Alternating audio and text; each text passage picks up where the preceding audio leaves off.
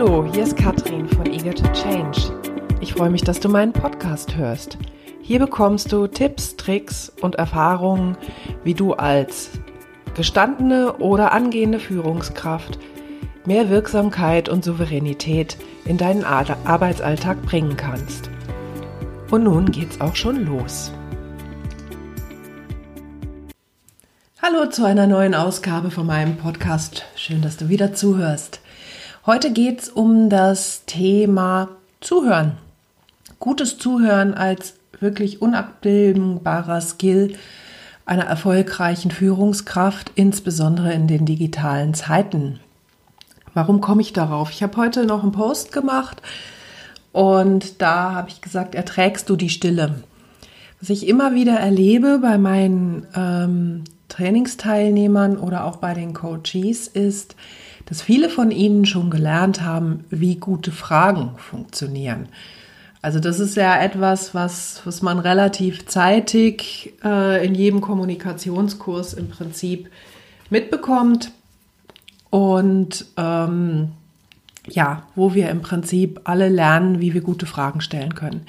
Was ich aber immer wieder erlebe, ist, dass viele nicht die Geduld haben, auf die Antwort zu warten, beziehungsweise nach einer wunderschön formulierten offenen Frage direkt drei Antwortmöglichkeiten nachgeben. Also so war eine wunderschön offene Frage formulieren und dann sagen, ja, das oder das oder das. Und das führt natürlich dazu, dass derjenige, mit dem ihr sprecht, ähm, nicht mehr selber nachdenkt, sondern der sucht sich das aus, was für ihn ähm, aus den Antworten, die ihr vorgegeben habt, am logischsten ist. Und das kann natürlich dazu führen, dass ihr wieder mal nicht wirklich schlauer seid, sondern dass ihr wieder nur eine Antwort bekommt, die ihr eigentlich schon irgendwie so erwartet habt. Das heißt, ein ganz wesentlicher Punkt, insbesondere wenn wir auch über digitale Medien kommunizieren, ist es besonders schwer. Ähm, wenn man sie sieht im Videochat, geht das noch. Ähm, am Telefon ist es beliebig schwer. Ich hatte heute auch ein Telefoncoaching. Nee, gestern war es, genau, gestern war es, hatte ich ein Telefoncoaching. Und da war dann halt am Ende des, äh, der anderen Leitung ganz viel Stille. Und dann habe ich halt irgendwann mal nachgefragt, denkst du noch oder schreibst du auf? Das könnt ihr alles machen. Ja, ihr könnt zum Beispiel, wenn derjenige, dem ihr eine Frage gestellt habt, aus eurem Gefühl sehr lange ruhig ist, einfach fragen, denkst du drüber nach? Oder soll ich die Frage nochmal formulieren? Das könnt ihr ja machen, aber meistens schiebt man irgendwas hinterher. Und das Spannende ist ja, wenn ihr gute Fragen gestellt habt, dann hat der andere vielleicht die Antwort wirklich noch nicht parat und muss einfach mal drüber nachdenken. Und in dem Augenblick, in dem ihr wieder reinquatscht, verliert er seinen Faden. Ähm, probiert es einfach mal aus. Lass uns doch jetzt mal alle mindestens mal bis zehn zählen und nichts sagen.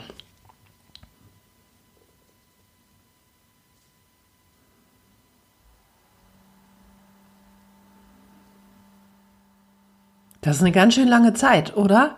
Kommt es euch auch komisch vor? Das ist schon eine lange Zeit und dabei ist es gar nicht viel. Zehn Sekunden, was schafft man normalerweise in zehn Sekunden? Nicht viel.